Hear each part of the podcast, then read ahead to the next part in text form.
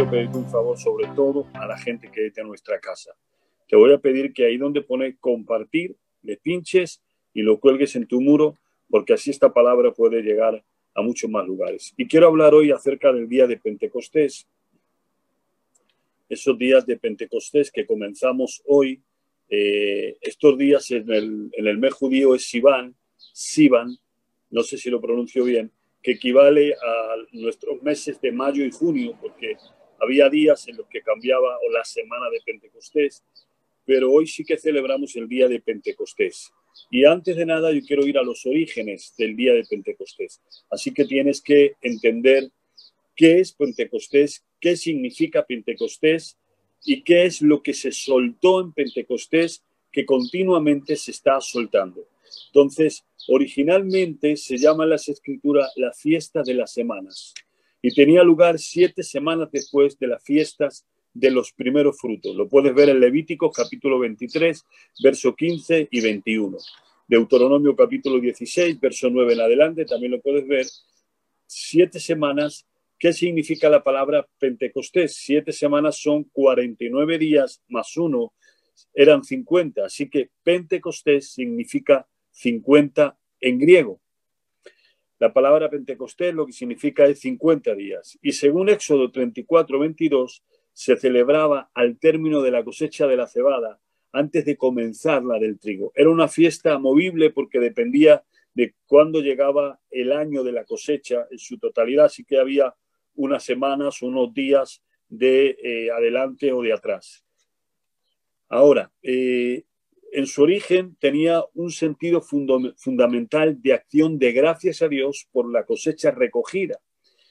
También se le llamaba la cosecha de los primeros frutos. Entonces, el sentido fundamental era la acción de darle gracias a Dios por los primeros frutos que se recogían del, del inicio del año, del verano, esa primera cosecha, y también se le llaman en algunos lugares los primeros frutos, las cosechas de los primeros frutos. Después lo vamos a ver.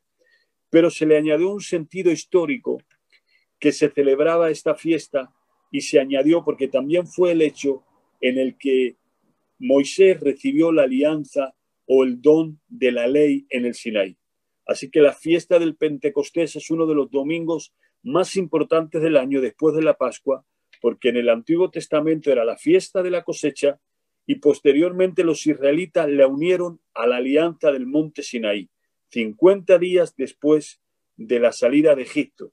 Así que, eh, para que ustedes lo entiendan, cuando celebró eh, Israel celebró la Pascua en Egipto 50 días después de salir de ese momento de cuarentena, de ese momento de, de, la Pascua, de celebrar aquella, aquel día, la Pascua, el Cordero, que al día siguiente saldrían libres de Egipto. 50 días después se establece la fiesta de las semanas que coincide con el día o con el tiempo o con la semana que Moisés sube al monte Sinaí y se le da la ley. Así que el día de Pentecostés en la Biblia este, eh, está aliada o se le llama de muchas maneras la fiesta de primicia de los primeros frutos, la fiesta de la semana. En hebreo, si no me equivoco, porque no sé pronunciarlo bien, es Sabaut, que le llaman la fiesta de la semana. Pero que todo se coordinaba con la cosecha con los, los frutos del, del, primer tiempo y además también con la ley que Dios recibió, que Moisés recibió de Dios en el monte Sinaí. Y eso es, en cuanto al, al marco de la fiesta judía. Pero en el libro de los Hechos, fíjense que cuando Jesús le dice que le estén esperando porque van a recibir una impartición de poder, porque va a venir el Espíritu Santo y va a ser derramado sobre ellos, les dicen que esperen. Y la Biblia dice que el día de Pentecostés, cuando estaban todos juntos y unánimes, apareció un fuego del cielo y empezaron a hablar en nuevas lenguas. ¿Y saben cuándo ocurrió? En el mismo día o la misma semana del inicio de Pentecostés. Así que no hay ninguna casualidad. En esa fiesta del Señor donde Dios derramó la ley y donde Dios estableció la cosecha, también en ese mismo día fue que vino el derramamiento del Espíritu Santo o el Pentecostés. A partir de ese momento, de ese acontecimiento, Hechos capítulo 2, verso 1 en adelante, Pentecostés se convierte también en la fiesta cristiana de primera categoría. Tanto es así que en Hechos capítulo 20, verso 16, el apóstol Pablo dice, no me voy a parar en Éfeso y voy a pasar de largo de Asia porque quiero estar en Jerusalén para celebrar el Pentecostés, que como, como cristianos, como nacidos de nuevo, celebramos el día en que el Espíritu de Dios vino de una manera permanente y también los inicios de la iglesia, la extensión del reino del Señor. Ahora, eh, tomando esto como base, ahora les voy a que les quiero ministrar qué se recibe en Pentecostés. ¿Qué recibimos en Pentecostés? No solo recibimos la llenura del Espíritu Santo, la impartición del Espíritu Santo sobre el creyente, sino que se reciben tres cosas y lo vamos a ver. Número uno, en Pentecostés se recibe la provisión sobrenatural de Dios, porque no van desligadas del Antiguo Testamento, sino que la fiesta que Dios estableció en el Antiguo Testamento le da un nivel, digamos, un nivel mayor y un nivel espiritual en el día de Pentecostés, donde se derrama el Espíritu. Y entonces, lo primero que simboliza, o no es en orden, pero lo voy a poner así, lo que simboliza es la provisión sobrenatural de Dios sobre su pueblo. Esta fiesta es conocida también como la fiesta de la siega, el día de las primicias, lo puede ver en Éxodo capítulo 23 y verso 16, y esta festividad corresponde a la fecha del grano de primavera, la cual constituía los primeros frutos del ciclo agrícola anual, que era lo que celebraba la antigua nación de Israel. Eh, dice la Biblia, también celebrarás las fiestas de las semanas, esto era la fiesta del Pentecostés, de las primicias de las siegas del trigo y la fiesta de la cosecha a la salida del año. Éxodo capítulo 34, verso 22. Y Dios está hablando a su pueblo que si celebran las tres fiestas anuales al año, entre ellas la fiesta de la semana o la fiesta de los primeros frutos o la fiesta del Pentecostés, como que, que significa 50 días. 50 días, recuerden que era después de la Pascua. Y si después de la Pascua vino el Pentecostés, que es la fiesta de los primeros frutos de la siega del trigo, la fiesta de la semana, y ahí también se reveló la ley de Dios, la ley que Dios le dio a Moisés, entonces ahí Dios lo une y lo, y lo que tenemos que sacar y tenemos que aprender es que en Pentecostés está la provisión sobrenatural de Dios, porque Dios en el mismo capítulo 34, después de que le dice al pueblo, que celebren las fiestas de la semana o las fiestas del Pentecostés, les dice, porque yo arrojaré, si usted lee el texto, dice, si hacéis estas tres fiestas al año, yo arrojaré a las naciones de tu presencia y ensancharé tu territorio y ninguno codiciará tu tierra. Dios le da la promesa de que en esta fiesta de Pentecostés, de traer los primeros frutos, hay una promesa que se desata, es una promesa de provisión y es una, es una promesa de cuidado.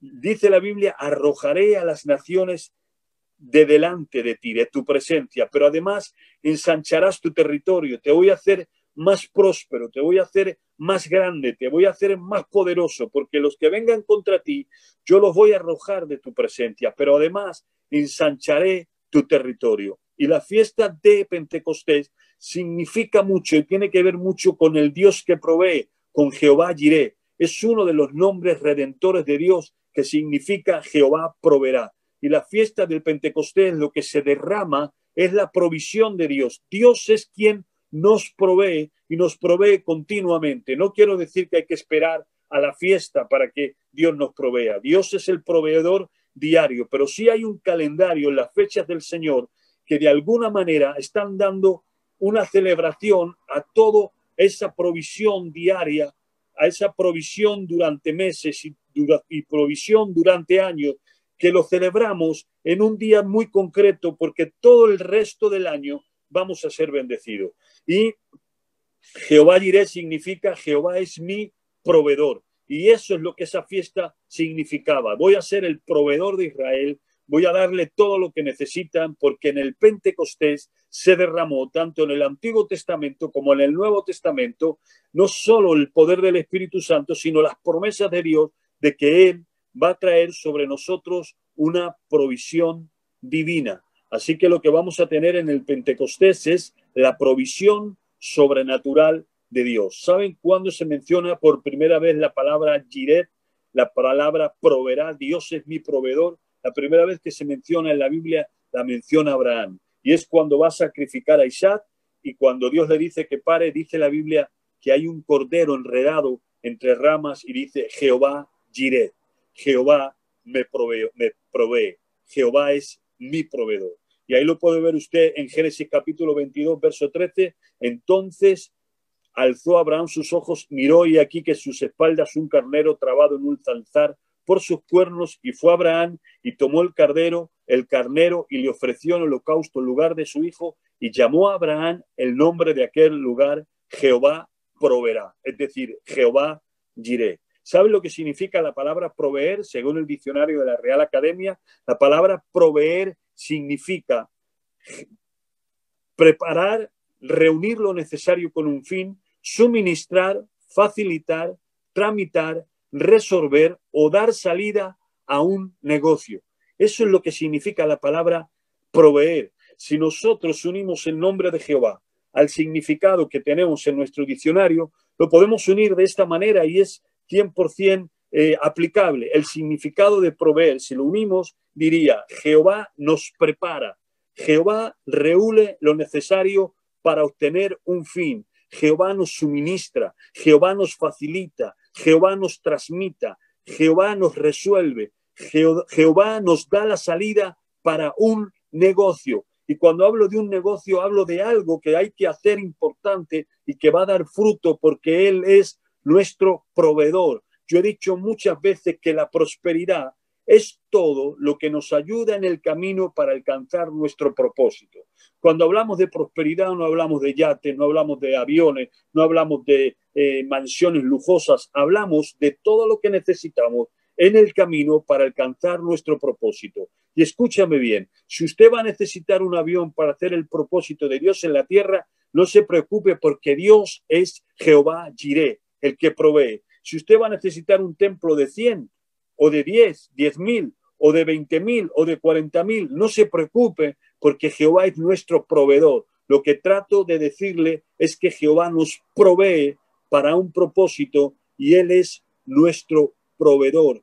Yo le quiero hacer una pregunta. ¿Quién es su proveedor? ¿Su proveedor es el trabajo? ¿Su proveedor son las habilidades? ¿Su proveedor es una persona? ¿Su proveedor es un medio que si no va a ese lugar, que si no establece relación con esa persona, que si no hace ese trabajo, que si pierde esa habilidad que usted tiene, ya no va a proveer para su casa? Entonces Jehová no es tu proveedor. Esos son los medios que Dios utiliza para proveerte puede utilizar a una persona o a diez mil personas o a cinco personas, puede utilizar un trabajo, puede utilizar una eh, cualidad, puede utilizar un don, puede utilizar lo que él quiera, pero son utensilios, no son fuentes. Por eso la persona que entiende que Jehová es nuestro proveedor, cuando pierde un trabajo, cuando pierde una conexión o cuando alguna puerta se cierra, no se desespera porque el mismo que te abrió esa puerta es el mismo que tiene poder para abrirte cientos de puertas. Jehová es nuestro proveedor y en el Pentecostés se va a soltar una provisión sobrenatural de Dios y más en este tiempo donde hay tres millones de parados, donde la gente nos dice que no vamos a salir de esta crisis, que todavía se va a poner mucho peor, que estos son los tentáculos que se están comenzando a ver de esta magnitud de la pobreza o de la escasez o del la necesidad que viene sobre el mundo. Y yo digo, eso es lo que el gobierno dice y no le voy a quitar la razón, pero nosotros no, no nos provee el gobierno, a nosotros no nos proveen los trabajos, no nos proveen las personas. Nuestro proveedor es Jehová Jireh.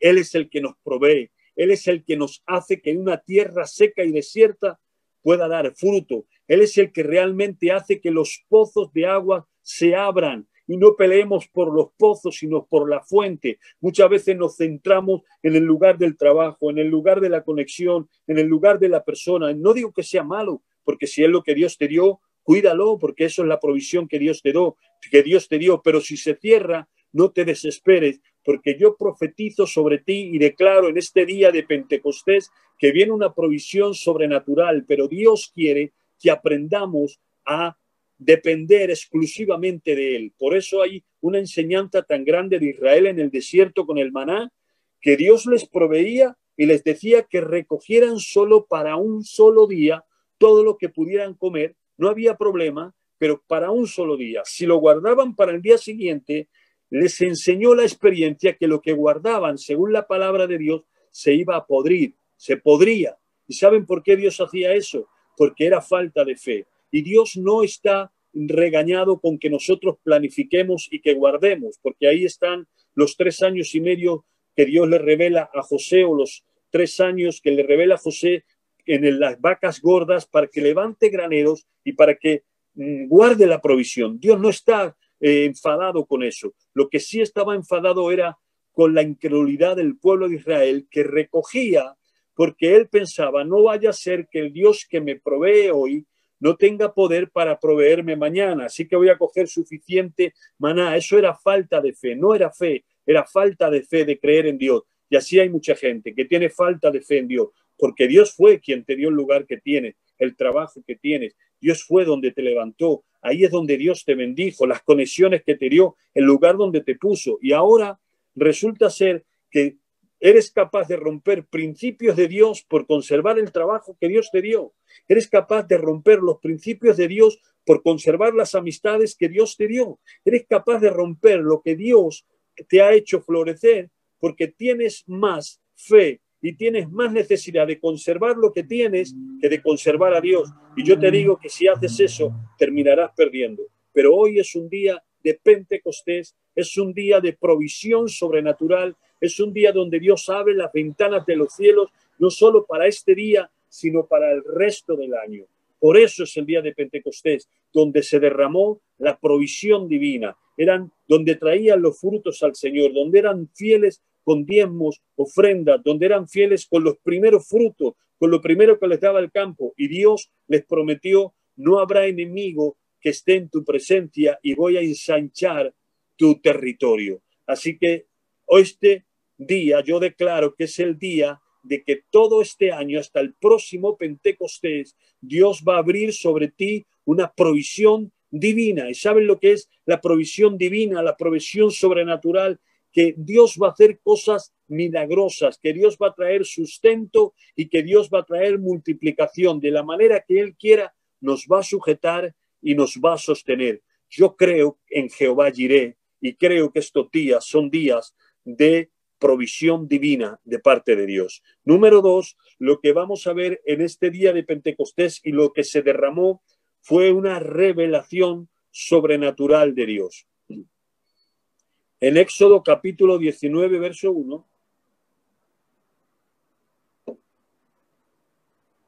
dice la Biblia que ahí es donde el pueblo se santifica y que recibe la ley, la revelación moral, y la sabiduría de Dios a un pueblo especial que se lo da 50 días después de la Pascua. 50 días después de la Pascua viene ese, esa, ese Pentecostés, esa fiesta de la semana, como ellos lo llamaban, 50 días, y ahí Dios le da la revelación al pueblo de la ley de Moisés.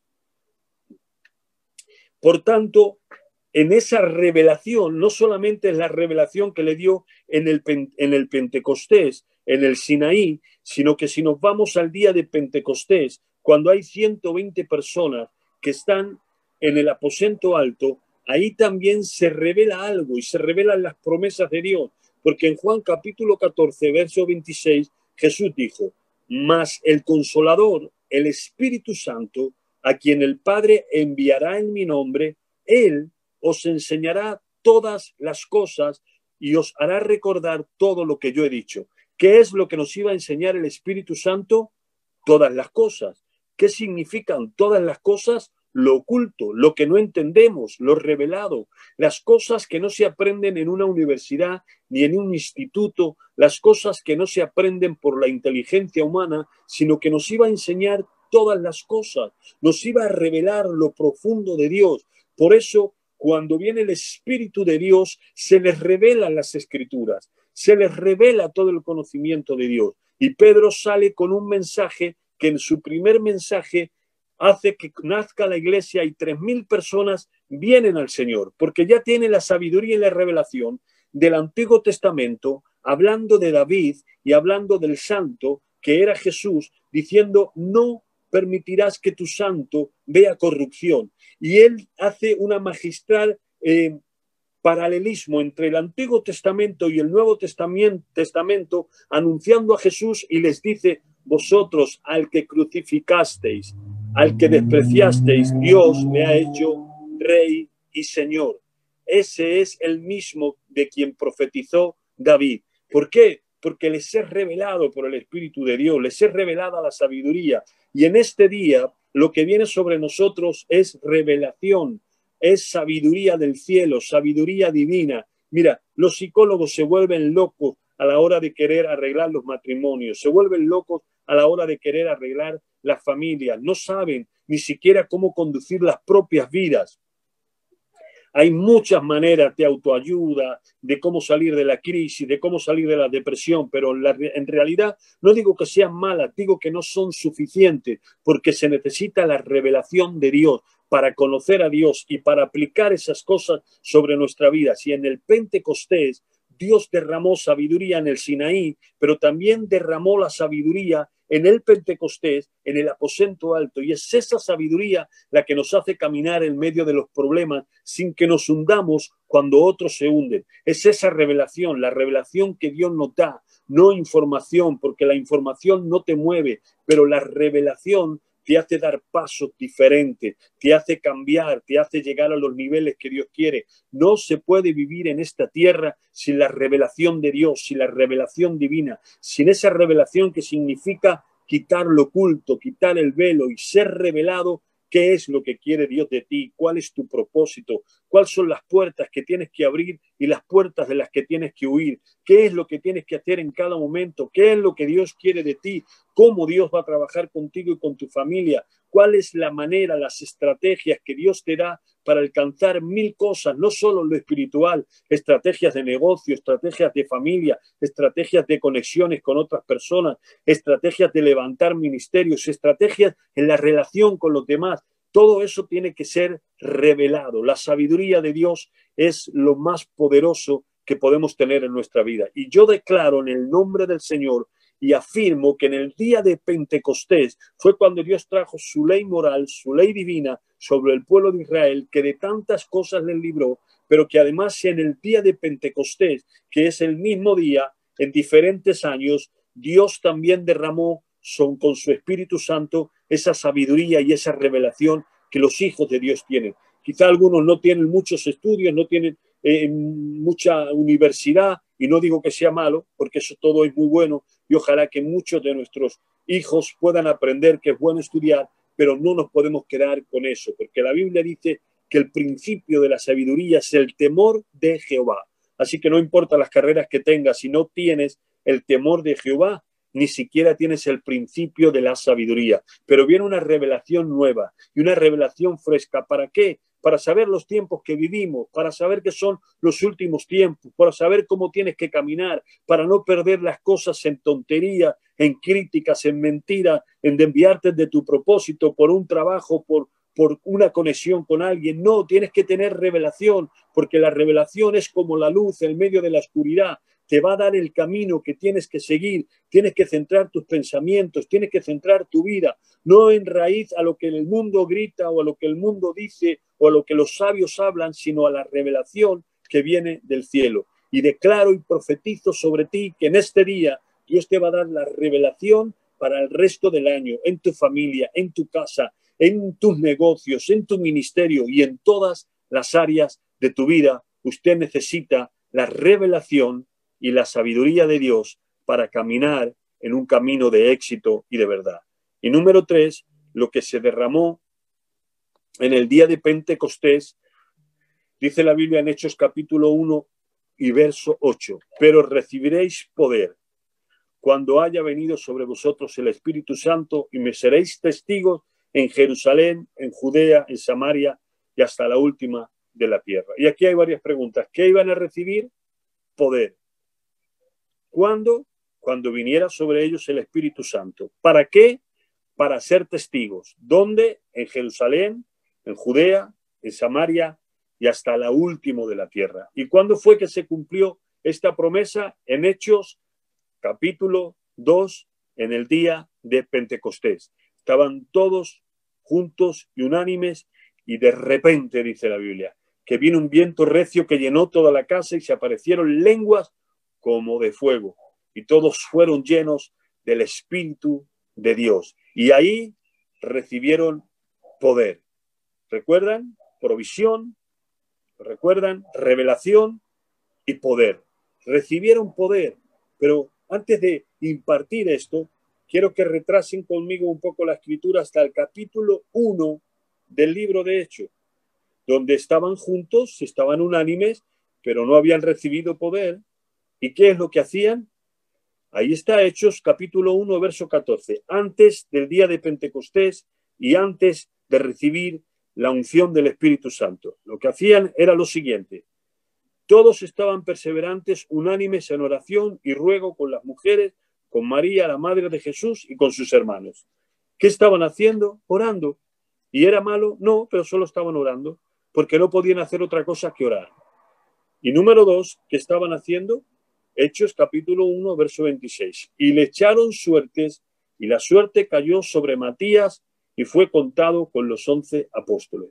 Así que vemos una iglesia que todavía no ha recibido el Espíritu Santo, que todavía no ha recibido el poder, que lo único que hace es que está orando, que están juntos orando y que se reparten, se reparten a suerte sitios, a ver sobre quién cae la suerte. Y escúcheme bien, cuando una iglesia no recibe el poder del Espíritu Santo, lo único que hace es orar y repartir lugares en la iglesia a ver quién se pone en el coro, a ver quién se pone aquí, a ver quién es el líder de aquí, el líder de allá. Pero no salen, no tienen poder, no tienen manifestación, no pueden hacer nada, no pueden mostrar lo sobrenatural. Y con buena inteligencia lo único que hicieron fue esperar.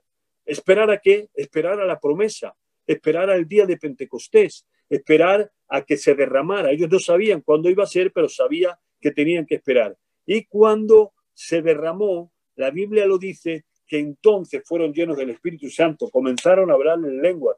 Pedro sale, comienza a predicar su primer mensaje. Tres mil personas llegan a los pies de la cruz y se arrepienten de todos sus pecados y comienza el inicio. Y ahí se llama ese libro Hecho de los Apóstoles, porque no fueron dichos, sino fueron hechos. Fue cuando Cristo asciende al cielo, cuando el Espíritu Santo desciende en Hechos capítulo 2 y hay una multiplicación, hay una extensión. Usted puede leer como una aventura magnífica el libro de los Hechos, donde comienzan a ministrar, a predicar, a tener batallas religiosas con los religiosos, pero sobre todo tienen un mensaje claro y tienen poder. Los paralíticos se sanan a la puerta de los templos que solo oran. los endemoniados salen de los cuerpos las personas comienzan a ser bautizadas en el Espíritu Santo, se sanan con la sombra de Pedro, se sanan con las oraciones de los apóstoles, de los, de los, de los creyentes de aquel entonces.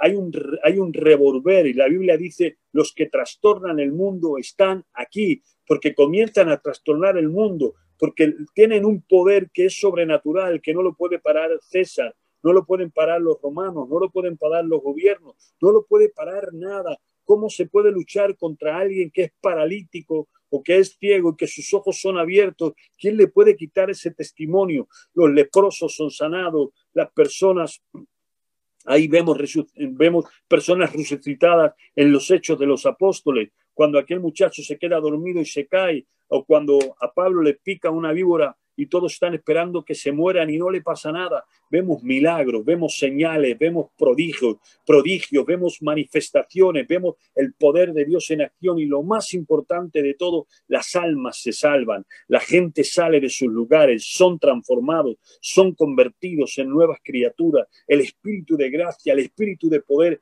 viene sobre ellos, pero no solo poder para obrar y echar milagros y echar fuera demonios y resucitar muertos, no, solo es ese poder, hay un poder glorioso y específico que no podemos olvidar. Es el poder de Dios sobre nuestra vida para transformarnos, para cambiarnos, para que el pecado ya nos enseñoree más de nosotros. Y comienzan a aparecer lobos que cuando el poder de Dios cae sobre ellos, se transforman en ovejas. Y con ese poder es que también se sacude el apóstol Pablo y lo tira del caballo y ahí es donde aparece Saulo, que es tirado del caballo y aparece Pablo. Y ahí hay conversiones de miles de personas y miles de personas. Y ese poder ha seguido fluyendo y ha seguido extendiéndose, no solo territorialmente, sino a través de los siglos, a través de las décadas y de los siglos, hasta el día de hoy. Y en este día nosotros tenemos ese poder del Espíritu de Dios para profetizar, para echar fuera demonios, para sanar enfermos,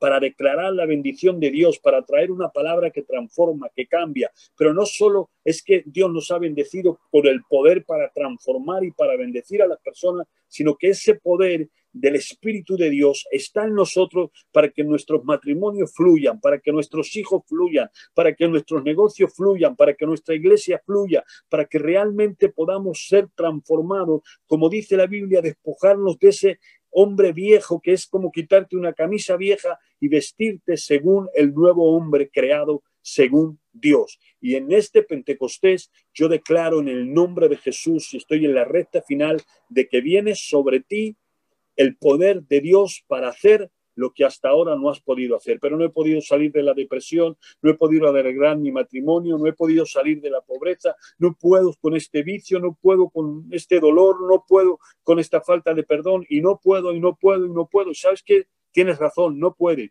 pero en este día de Pentecostés se derrama sobre ti el poder de Dios para que puedas, para que ya el pecado no se enseñoree más de ti, sino que la gracia divina del poder de Dios te haga ponerle el pie sobre toda atadura y para que puedas salir fortalecido en el nombre del Señor. Y yo declaro en esta noche, declaro en este día de Pentecostés, que viene sobre ti la revelación sobrenatural de Dios, que viene sobre ti la revelación que te hace guiarte en lo que necesitas, que viene sobre ti la provisión de Dios y que viene el poder de Dios para romper toda cadena, toda atadura. Yo me vuelvo contra todo espíritu de opresión, de depresión, de tristeza, de agobio, de pobreza, sobre todo espíritu de ruina, sobre todo espíritu de accidente, sobre todo espíritu que está cortando el potencial de los hijos de Dios. Declaro que en este día de Pentecostés, Señor, como el Espíritu de Dios se volcó y fueron todos llenos de el fuego de tu Espíritu y las lenguas comenzaron a salir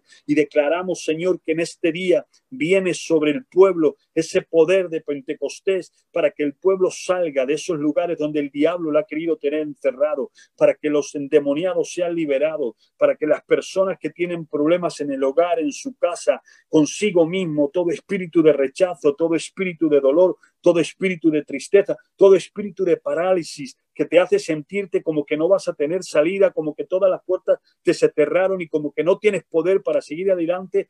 Yo en el nombre de Jesús cancelo todo eso y declaro las tres cosas que pasan en este día de, Pentecostés. Provisión sobrenatural, revelación sobrenatural y el poder de Dios sobrenatural sobre tu vida para que camines en victoria en el nombre del Señor Jesús. Así que si hay alguien que entiende que este día es lo que va a firmar todo el año siguiente que viene, para que andes en una provisión sobrenatural, para que andes en una revelación sobrenatural y para que andes en un poder sobrenatural de Dios sobre ti. Nuestro Dios no es un Dios poderoso, es un Dios todopoderoso. Así que no hay nada que Dios no pueda hacer. Y ese poder Dios lo ha derramado sobre ti. ¿Y lo recuerda cuándo? En este día de Pentecostés. Este es el cumpleaños del inicio de la iglesia. Es el cumpleaños donde celebramos ese poder, esa revelación y esa provisión. Así que tómalo y recíbelo en el nombre del Señor. Yo quiero que ahí donde estás me pongas manos levantadas porque quiero orar por ti, una oración cortita y rápido. Te voy a dejar que comiencen a ministrar eh, todo lo que, lo que tienen el ministerio de adoración y de alabanza que fluya, porque vamos a seguir ministrando en esta, en esta área. ¿okay? Y ahí donde tú estás, recibe eso. Padre, en el nombre de Jesús, declaro que viene esa provisión sobrenatural que tú soltaste en Pentecostés. Y declaro en el nombre de Jesús que viene provisión divina para este año. Viene en el nombre de Jesús cielos abiertos, ventanas abiertas de provisión, trabajos, conexiones de oro, todo lo que necesitan para cumplir su propósito, declaro provisión sobre ellos en el nombre de Jesús. Y declaro, Señor, que en este año vienen sobre ellos sabiduría y revelación para todos los aspectos de su vida, familia, negocios, trabajos, conexiones, direcciones, la revelación de tu Espíritu sobre ellos, que fluya y que sea quitado todo velo en el nombre de Jesús. Y declaro que viene poder, poder sobre toda obra del enemigo, poder sobre toda mentira de Satanás, poder sobre todo obstáculo en la vida. Padre, poder para vencer, para vencer el pecado, poder para seguir adelante a pesar de los obstáculos, el poder de Dios que nos hace victoriosos en cualquier área de nuestra vida. En el nombre de Jesús, recíbelo y declaro bendición sobre este pueblo en este día de Pentecostés para el resto del año, en el nombre de Jesús. Amén, amén y amén.